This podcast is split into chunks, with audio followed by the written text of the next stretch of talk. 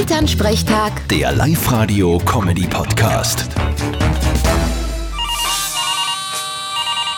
Hallo Mama, Grüß dich, Martin. Jetzt haben wir's. Jetzt ist erwiesen. was denn? Dass unser Pfarrer eine Freundin hat. Was? Was? Nein, dass der Wolf jetzt da ist bei uns. Jetzt müssen wir uns was überlegen. In Kammerstädten haben sie jetzt mit der DNA festgestellt, dass der Wolf war. Ja, habe ich gelesen. Der hat dort ein paar Schaf gerissen. Ja, Wahnsinn, oder? Das kann's ja nicht sein. Naja, was soll er sonst fressen? Erdäpfchen.